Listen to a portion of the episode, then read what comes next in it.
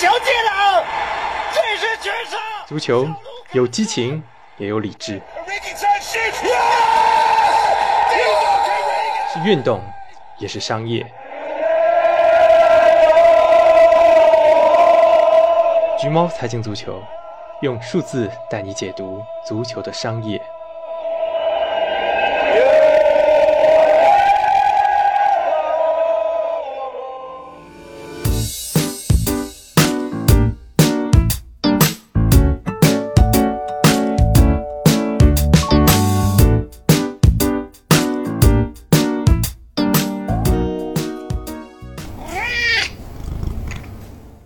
大家好，这里是橘猫看球。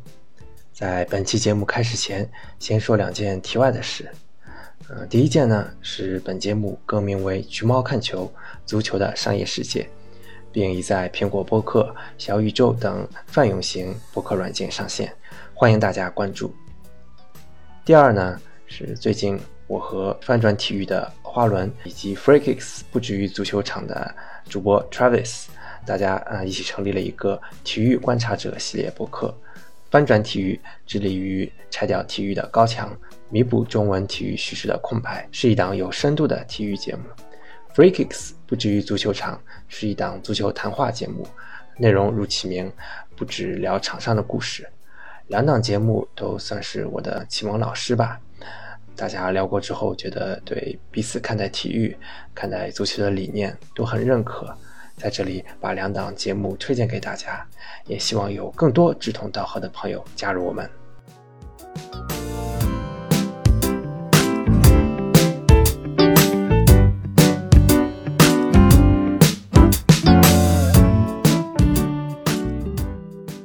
上周周，也就是五月底。国际四大会计事务所之一毕马威的足球基准团队发布了2020年毕马威欧洲精英足球俱乐部估值报告，对欧洲最有价值的32家俱乐部进行了估值排名和分析。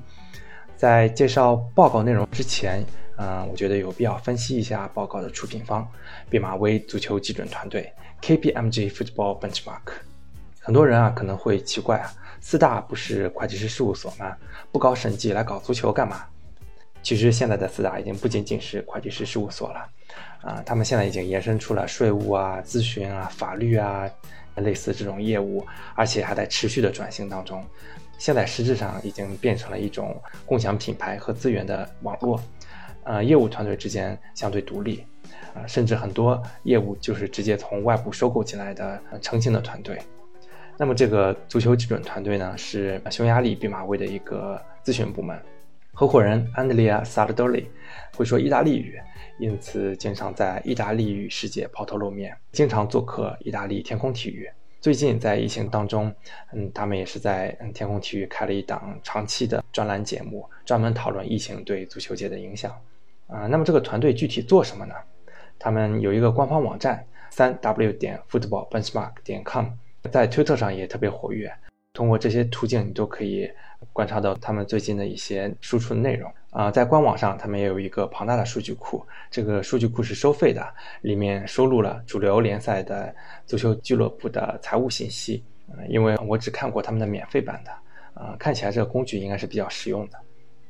他们每年会出两本年货报告，第一本是每年一月份发布的欧洲足球冠军报告。是对欧洲八大联赛冠军的上赛季财政业绩进行盘点，啊，哪八大联赛呢？除了传统的五大联赛英、西、意、德、法之外，还包括了葡萄牙、荷兰和俄罗斯的联赛冠军。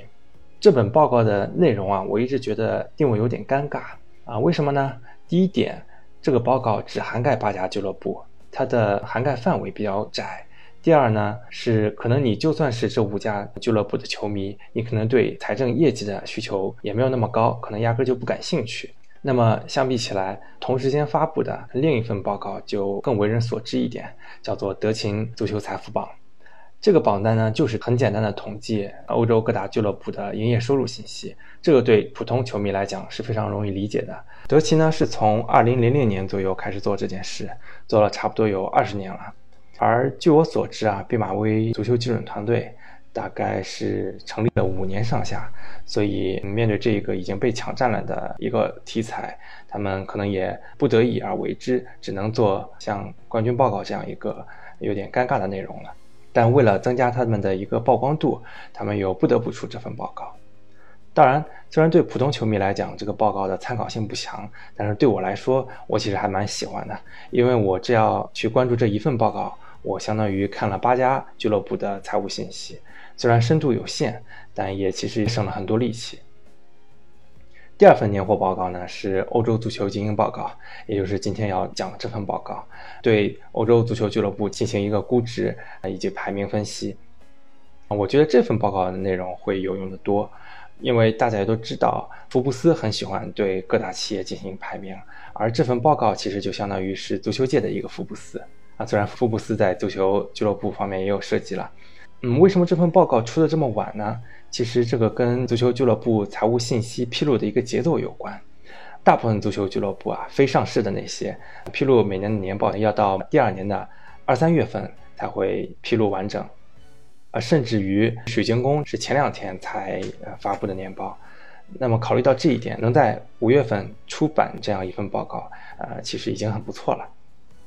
同时间呢，老对手德勤也会出一本 Annual Review of Football Finance，呃，足球财务年终审阅，主要内容呢是对英国足球，包括英超、英冠、啊英甲、英乙，啊，对他们的一个整个联赛的财政状况进行一个盘点。同时也会提及一下其他四大联赛的整体情况，这么报告也是蛮有参考性的。除了两份年货报告之外，他们还有一整套的球员估值体系。当然，权威性和专业性可能相对于德转还是差一点的。嗯，我理解他们做这件事情应该是一个 marketing 的需求，毕竟纯内容制作对于这样一个咨询团队来讲，应该是养活不了他们自己的。他们做这一切的一个终极目的，还是去吸引到足球圈里面有意进行足球俱乐部并购啊，或者其他商业行为的一些客户。除此之外呢，他们还会做一些追热点的研究，比如说在 C 罗加盟尤文图斯的时候，他们就出过一本 C 罗经济学的报告，这本报告是蛮有意思的。而在今年一月份，他们也出过一系列关于收购俱乐部动机的文章，其中的第一篇我也是呃着重的写过。当然，他们第二篇就写的一般般，因为他们跟意大利的关系比较密切，所以第二篇文章主要是写收购意大利有多好多好啊。我觉得这篇文章一个嗯所谓的恰饭的意味比较浓一点。呃，以上提到的一些有参考性的报告，如果我曾经在公众号写过的，我会把相关文章的链接放到 show notes 里面，感兴趣的朋友可以去关注一下。背景介绍就先到这里啦。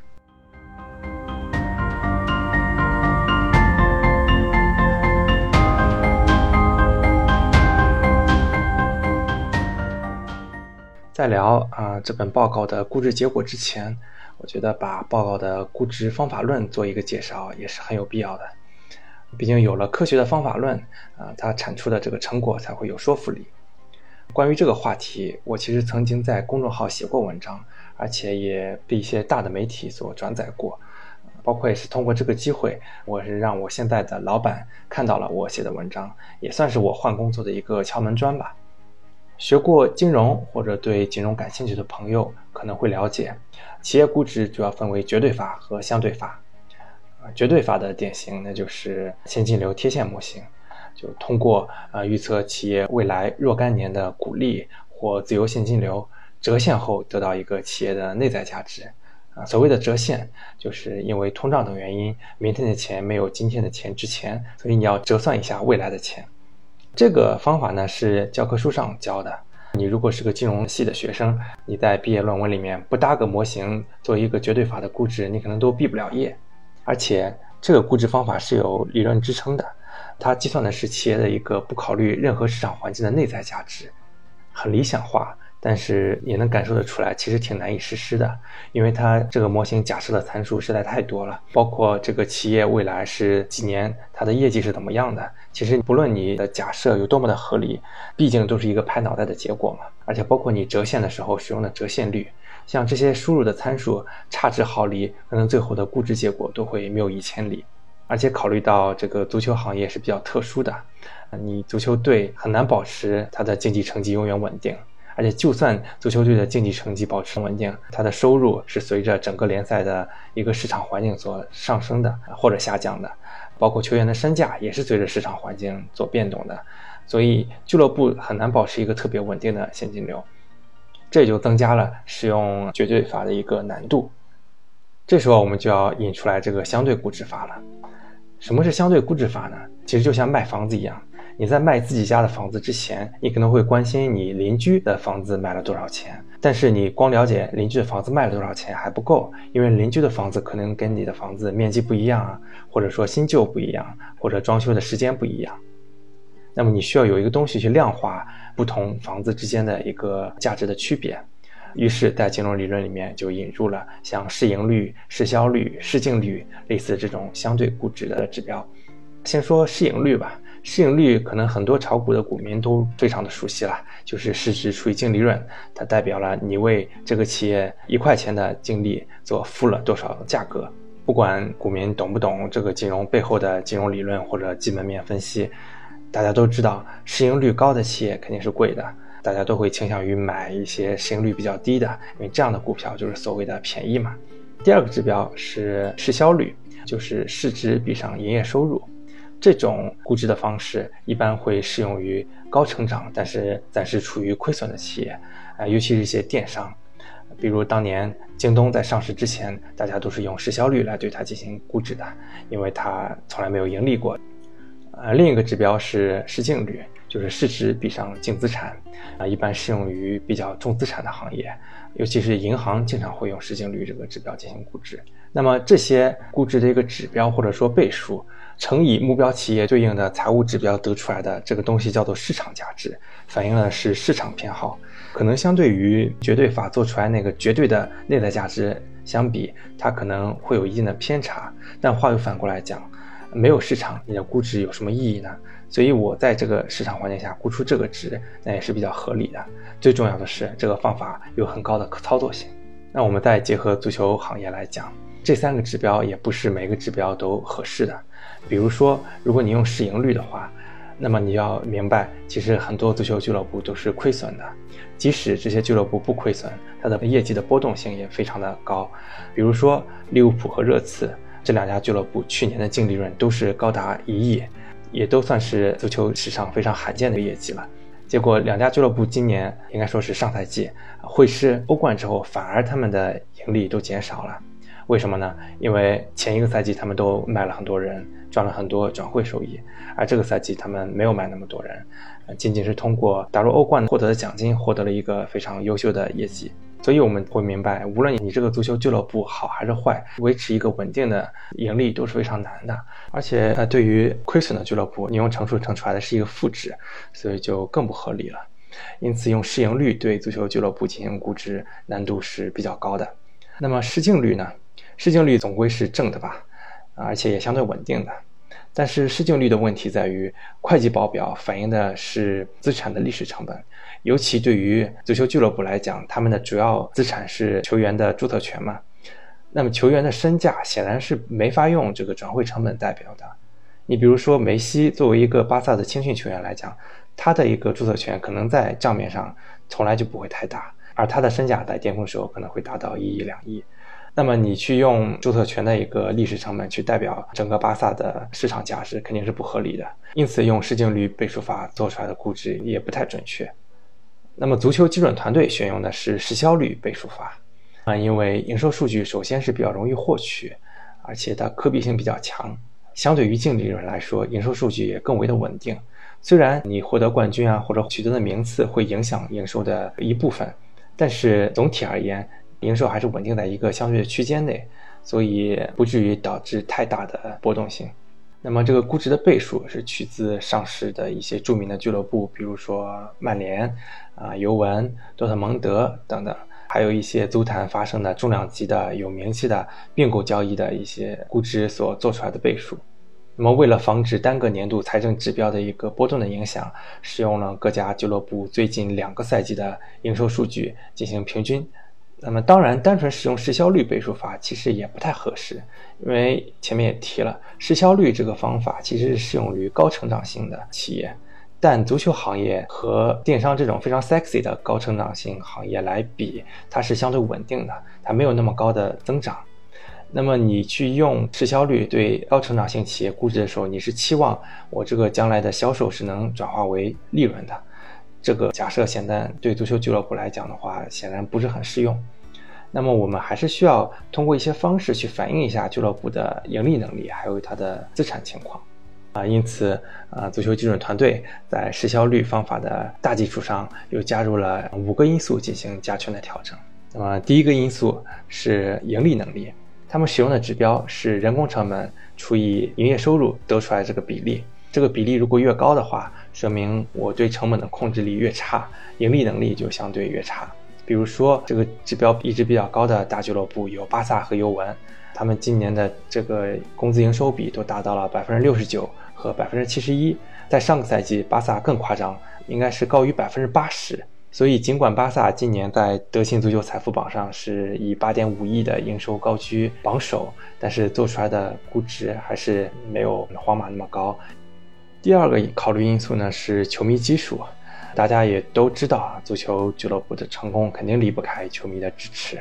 那么支持者众多的俱乐部也应当拥有一个更高的估值。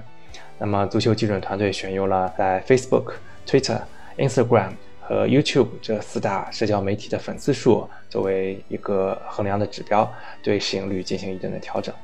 第三个调整因素是竞技潜力，竞技体育毕竟还是要回归赛场，有好的成绩你才能推动俱乐部收入的增长啊。那么足球基准团队用的一个指标是球员身价总和。当然啊，大家都知道，身价不代表一定成绩好，不然以后足球赛都不用踢了，直接看身价就好了。但是其实除了球员的身价之外，你很难找到一个其他更好的方法来量化。而且大家其实也都承认啊，总体上来讲，身价和球队的实力还是基本成一个正比的。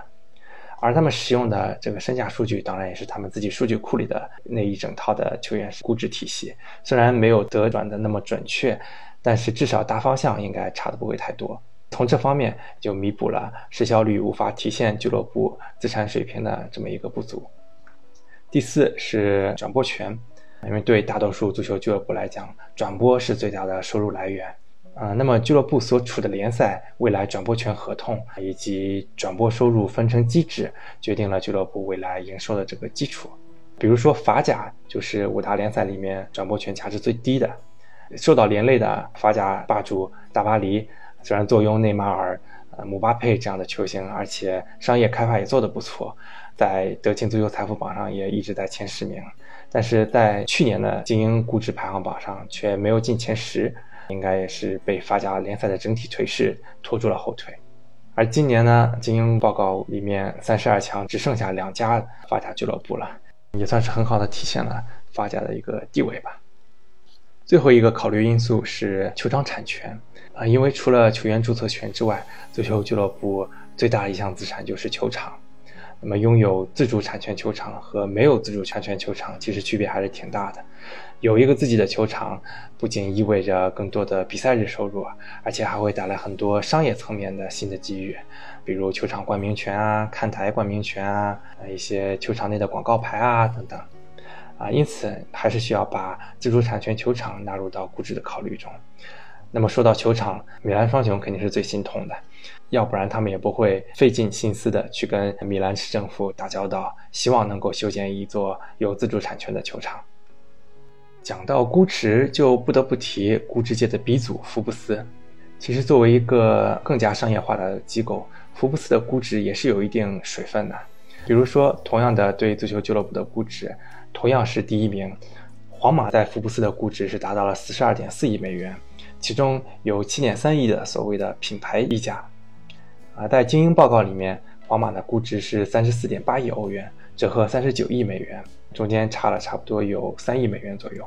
第二名在精英报告里面是曼联的三十三点四亿欧元，折合三十七点四亿美元。而曼联在福布斯排行榜上排第三，估值是三十八亿，其中四点四亿是品牌价值，但曼联的市值从来没有达到过这个水平。可以说，毕马威和福布斯在对于曼联都比市场更加乐观一点。顺带着也提一下，福布斯所统计的一个最有价值运动队的榜单，榜首是 NFL 橄榄球队达拉斯牛仔，估值高达五十亿美元。为什么这么高呢？因为他们的收入就是比较高的，有达到了九点五亿美元。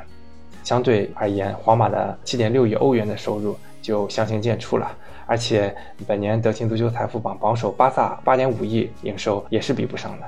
在榜单的第二名是 MLB 的棒球队纽约洋基，估值四十六亿美元，啊，收入是六点八亿，这个其实就不太高了，是低于德勤足球财富榜第三名曼联的。那估值为什么那么高呢？我猜测可能跟这个纽约洋基的一个商业潜力有关。毕竟大家不管了不了解棒球，可能家里都会有那么一件 MLB。尤其是纽约洋基的周边产品，只是说明了纽约洋基已经变成了一个时尚品牌，啊，超越了一般的体育俱乐部。第三、第四名就是足球队皇马和巴萨，第五名是 NBA 的纽约尼克斯，估值是四十亿美元，但纽约尼克斯的收入其实仅仅有四点七亿美元，在足球界只能排到第九或第十名左右。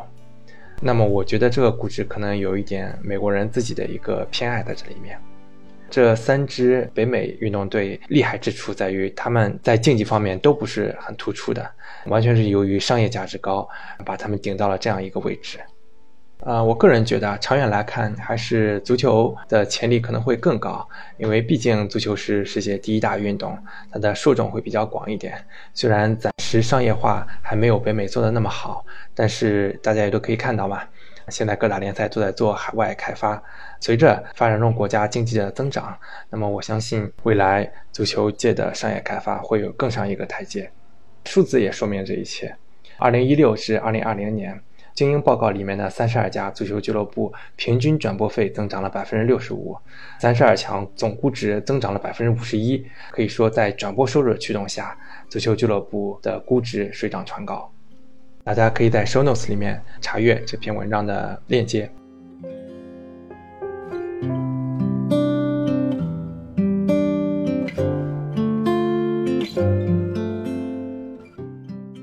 OK，终于到了估值榜盘点的环节了。啊，首先要声明，这份报告的估值都是没有考虑过疫情影响的，因为在这个阶段，我相信世界上没有一个人可以真的量化这个疫情对于俱乐部估值的影响。足球基准团队呢是使用了三个标准来筛选所谓的精英足球俱乐部，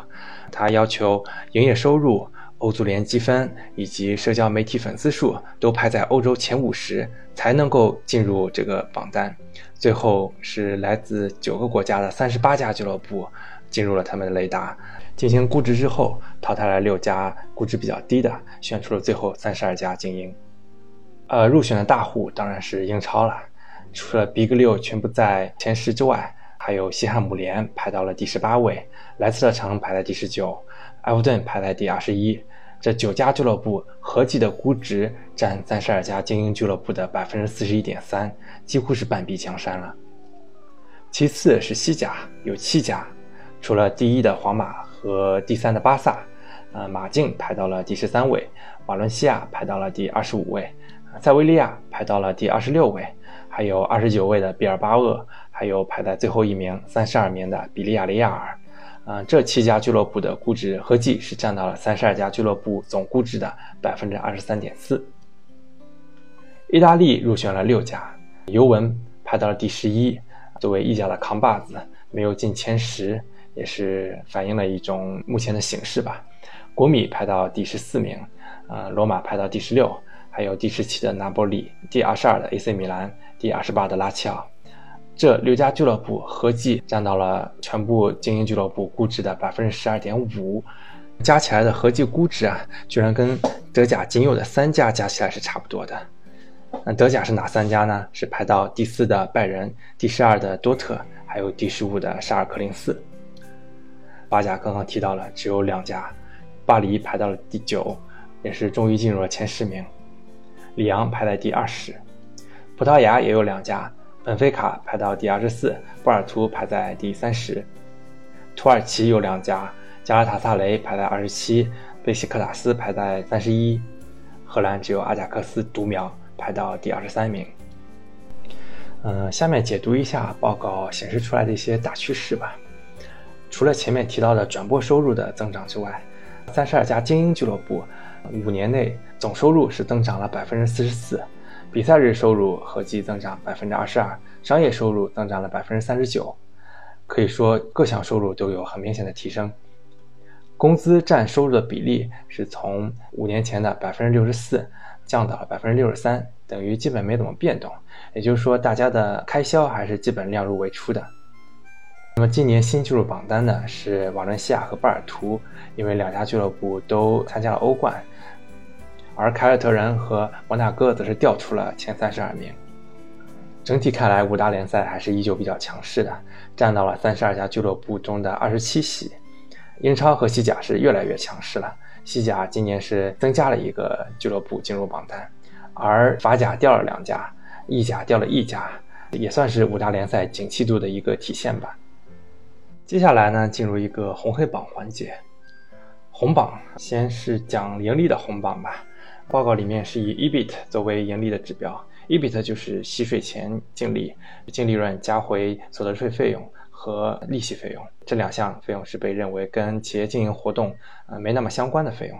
那么至于为什么选这个指标，我也不知道。第一名呢是五年累计盈利最高的热刺，它的累计 EBIT 达到了四点四亿，今年排名上升了一名，到了第八名。其实列维和不主要是波切蒂诺吧，可能列维不太受球迷认可。这五年的工作实在是比较出色，真的是把热刺从一个一穷二白的球队打造成了一个欧洲顶级俱乐部之一，甚至跟欧洲冠军只有一步之遥。呃，累计 EBIT 排名第二的是曼联，五年累计三点四亿，那么这个就纯粹是家底儿太厚了。一方面，红魔当年辉煌时代新的球迷实在是太多了；另一方面，三德子埃德伍德沃德确实商业拓展方面的工作也比较出色。所以曼联尽管这几年在竞技方面没有那么的出色，但它的商业收入还是能够支撑这家俱乐部的一个收入的增长。第三名是利物浦，五年 EBIT 累计二点八亿，今年排到了第五名，上升了两名。而且它的估值绝对值增长是最高的，整个五年来涨了十三点九亿的估值，这个也得感谢克洛普以及芬威集团的配合吧。五年之前的利物浦和现在真的是完全两样啊！如今登上了欧洲之巅，相信利物浦趁着这一波在巅峰期的球员，很可能还会继续的去收割商业方面的红利啊，也许未来还有更大的增长空间。下面这个红榜。是五年内估值增长比例最大，第一名是里昂，它的涨幅达到了百分之一百九十三，估值也是从一点九亿增长到了五点四亿。报告里面也提到了，呃，里昂新球场的建成是一个非常大的助力因素。第二呢，啊，热刺又出现了，热刺的估值从八亿增长到二十亿，涨幅达到百分之一百五十八，再次膜拜波切蒂诺。而且热刺是碾压了北伦敦死敌阿森纳，特别的解气。阿森纳呢，那是本年估值下降了百分之八，排名也下降了两位，景象就比较凄惨了。下面一个是国米，它的涨幅达到百分之一百四十六，估值从四亿增长到了九点八亿，这个就非常典型的是一个欧冠带来的大大的不同。苏宁接手的时候情况比较混乱。经过几年的一个调教，现在终于是能够进入欧冠，甚至今年还在争夺意甲冠军。下一个是大巴黎，涨幅达到百分之一百二十七，估值从八点四亿涨到了十九点一亿，进入到了榜单前十。卡塔尔人初期的砸钱的投入，迎来的一系列的商业上的蜕变，跟耐克、乔丹的这种合作，逐渐把巴黎打造成了一个跨界的品牌。啊，最后一个是利物浦，刚刚也讲了，它绝对值增长是最高的，它涨幅是达到了百分之一百零九。下面开始讲黑榜，也是从 EBIT 开始，最惨的是 AC 米兰，五年累计亏损四点四亿，也是整个榜单里面唯一一家五年内估值下降的俱乐部。看来管理层更迭太频繁，真的对俱乐部的伤害实在是太深了。国米在这个时候也蹦出来了，嗯，五年是累计亏损一点五亿，嗯，为什么国米在亏损还估值得到了提升呢？也还是体现了足球圈的一个导向吧。大家还是觉得竞技成绩会比你单纯的会赚钱更重要一点。排在第三的是切尔西，五年亏损一点五亿，今年是排到了榜单的第七名，下降了一名，也算是多年来亏损负面的恶果之一吧。其实，真的切尔西要感谢阿布拉莫维奇。虽说啊，有些人会讲切尔西最近在试图摆脱对股东的依赖，但实际上阿布拉莫维奇的书写还是一直没有停止的。另一个黑榜估值涨幅最小，或者说跌幅最大，米兰哥又得出来挨打了。估值从五点五亿降到五点三亿，下降百分之三，是唯一一个有跌幅的。排到第二的是刚刚提过的阿森纳。估值从十六点六亿仅仅增长到了十八点五亿，涨幅是百分之十一。什么叫逆水行舟，不进则退？这个就是。正好我上周也写过阿森纳财报分析，克伦克坐拥这么多现金，一直在省，最后省到的结果是俱乐部的估值下降，这个真不是一个划算的买卖。下一个会比较令人意外，曼联，估值从二十九点一亿涨到三十三点四亿，涨幅只有百分之十五。怎么说呢？毕竟它的底数实在是太高了，你让它实现太大涨幅也不太现实。但从另一方面解读的话，也是确实曼联这几年没有拿到特别有分量的冠军，长远来看也是对俱乐部一个商业价值的损害。黑榜的下一名是巴萨，也是一个比较令人意外的名字，涨幅只有百分之十六。这个的解读呢，就是巴萨实在是在工资控制方面做的太差了，常年处于欧洲工资支出第一的位置，那么这个对俱乐部的估值也是有一定损害的。啊，最后一个是埃弗顿，估值从四点六亿涨到五点三亿，涨幅仅仅只有百分之十七。啊，那么原因呢，就是自从莫须里收购俱乐部以来，呃，投了不少钱，也造成了很多亏损，但是俱乐部的竞技成绩没有得到明显的改善，可以说把钱全都扔到水里了。报告里面还列出来了五家社交媒体粉丝数增长最快的俱乐部，从一至五分别是国米。增长百分之二百三十二，啊，阿贾克斯增长百分之二百零一，尤文图斯增长百分之一百九十一，啊，热刺增长百分之一百六十六，曼城增长百分之一百三十七。其实大部分俱乐部都是一个成绩提升所带来的关注度上涨，尤其是阿贾克斯，上赛季进入欧冠四强，吸了很多粉丝进来，而尤文图斯呢是一个例外，他成绩没有很明显的改善，当然他能改善的空间也不大了。更重要的原因是 C 罗加盟啊，这也是尤文当年选择引进处于职业生涯暮年的 C 罗的一个最大的考虑吧。呃，喜马拉雅的听众可以在 Show Notes 里面查阅 Top Ten 估值的数字以及变化的情况。呃，因为整个三十二强的榜单实在太长了，贴到下面也不太好看。对整份报告感兴趣的朋友，可以在 Show Notes 里面查看报告获取方式。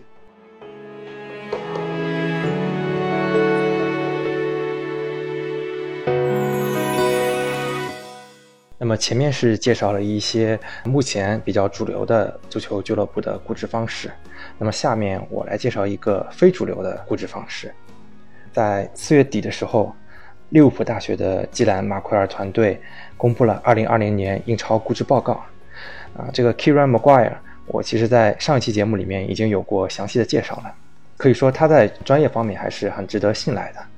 但是他估出来的这个结果却让人大跌眼镜。在报告里面，热刺啊是以将近二十六亿英镑的估值高居整个英超二十家俱乐部的榜首，它是超越了曼城的二十一点九亿英镑，还有曼联的二十点八亿英镑。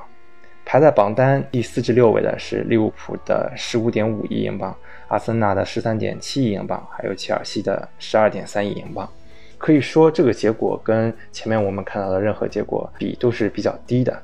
当然，他估出这么一个结果，肯定不是为了语不惊人死不休。其实，这个研究团队的背景啊，为这个报告定下了一个比较学术派的基调，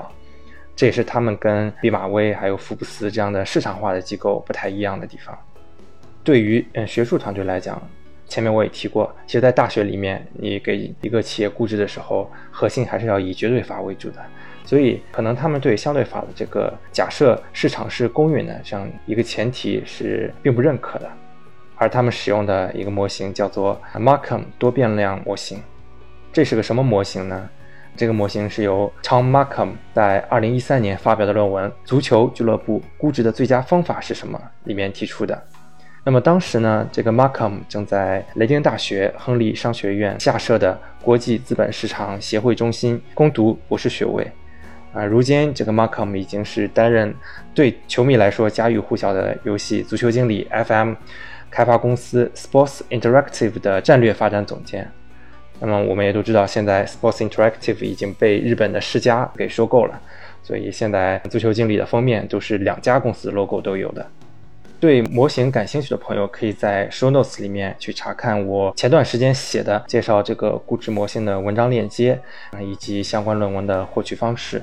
我不准备在这里长篇累牍的再去解释这个枯燥的公式。总而言之呢，Markham 在估值的计算公式里面加入了净资产、净利润。球场上座率，还有工资控制水平这几个除了营收之外的财务指标啊，他希望能够反映出来这个俱乐部整体的啊，包括资本结构啊、啊盈利能力啊、资产的利用效率啊，还有成本控制水平啊这些种种方面的财务指标。而且论文中也展示了啊，这套模型对过往十五起英超并购案的成交价格模拟的非常逼真，嗯，平均的差异只有百分之二点八。这个其实还是效果非常好的，尽管如此，热刺登顶肯定这个争议还是存在的。毕竟作为 Big Six 里面根基最浅的、离荣率最远的一家，这热刺怎么看也不像是最值钱的嘛。那我们顺着模型的思路，可以去理解一下为什么得出这样的结果。首先，热刺在去年是闯入了欧冠决赛，它的营业收入也随着增长到了四点六亿英镑。超过了同城对手切尔西和阿森纳，现在是排在英超第四，营收的基础就是比较好的。其次呢，热刺的净利润特别高，上个赛季六千九百万排在英超第一，而且达成了连续七个赛季盈利的成就。啊，前面也提过啊，一七一八赛季时候，热刺净利润是能够达到一点一三亿，创下足坛纪录的。然后呢，这种优异的财政表现啊，其实是要归功于比较令人叹为观止的成本控制能力。一八一九赛季，热刺的薪水总额只有不到一点八亿英镑，这个数字是什么概念呢？它只有曼联总工资的一半，比其他五强中最低的阿森纳还要低五千三百万。这样计算下来，它工资占收入的比重只有百分之三十九。啊，我在上面提过，巴萨和尤文可都是在百分之七十上下的。那么，一般俱乐部能把这项比例控制到百分之五十，我们就认为是非常健康了。而热刺却能够把这个比例限制在百分之四十以下。根据公式来算的话，热刺的估值也正是被这种很低的工资比率所成倍的放大了。我介绍这个新的估值方法，并不是想说这其实是一个最完美的方法，相反，这个方法其实有很多的致命伤在这里。首先，跟我前面提到过的，从理论上讲比较完美的绝对估值法来讲，这套模型其实是非常缺乏理论支持的。看到这个模型，我的感觉是，这个研究者把几项相关的财务数据堆到了一起，制作了一个公式，最后得出来的结果还恰好能够模拟之前发生的一些并购案的交易价格，所以就以它作为估值模型了。这个逻辑其实是不成立的。其次，就算是这个模型曾经很好的模拟过一些交易价格，那也是在二零一三年以前的交易了，距离现在已经有七年了。对于现在的交易来说，这套模型是不是还适用呢？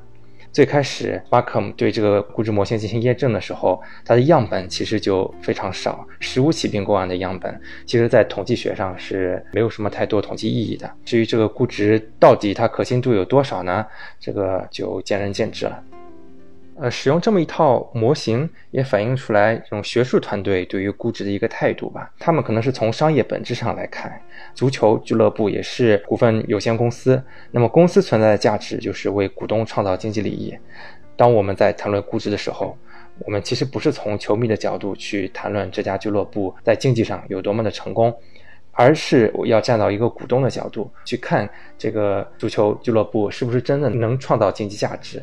如果一家俱乐部它经济上十分成功啊，营收也比较高，但是它却每年都是依靠股东的输血的话，那这家俱乐部的经济价值真的很高吗？这个其实很难说。尽管这套模型有很多硬伤，那我还是想跟大家分享一下。也许这个估值永远不可能受到主流的认可，但它其实提供了一种新的思路，那就是不注重嗯规模的大小，而更看重经营的质量。呃，假如真的存在一支球队啊，比如说就是热刺，它对股东来说是经济实惠的，而且又能给球迷创造惊喜，就是拿到一些跟他整个阵容超出预期的成绩，那么这家俱乐部是不是更具有现实的价值呢？或者说，你作为球迷来讲，你看这家俱乐部的幸福感，也许会比一家豪门球队，但是每年都达不到他成绩预期的球迷的幸福感要更高。这一点挺值得我们思考的。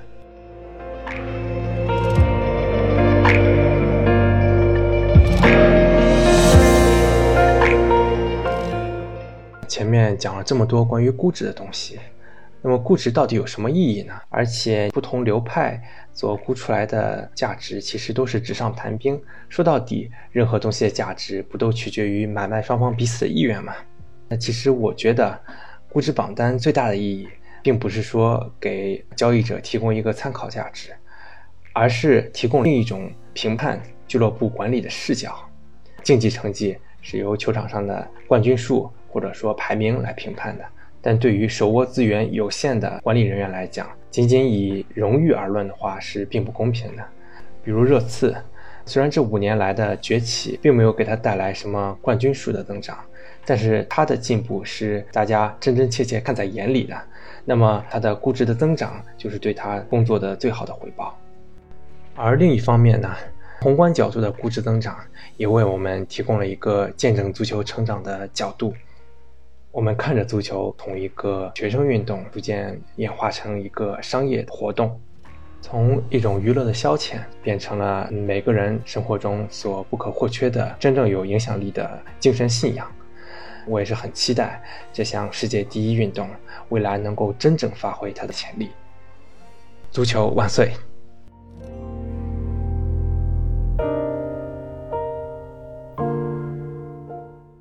如果喜欢橘猫，请在喜马拉雅或泛有型播客客户端订阅“橘猫看球”，或者通过关注微信公众号“橘猫看球 ”（ID 橘猫 football） 阅读更多深度分析。也欢迎关注“体育观察者”系列播客的其他节目《翻转体育》和《Free Kicks》，布局于足球场。我们下期再见。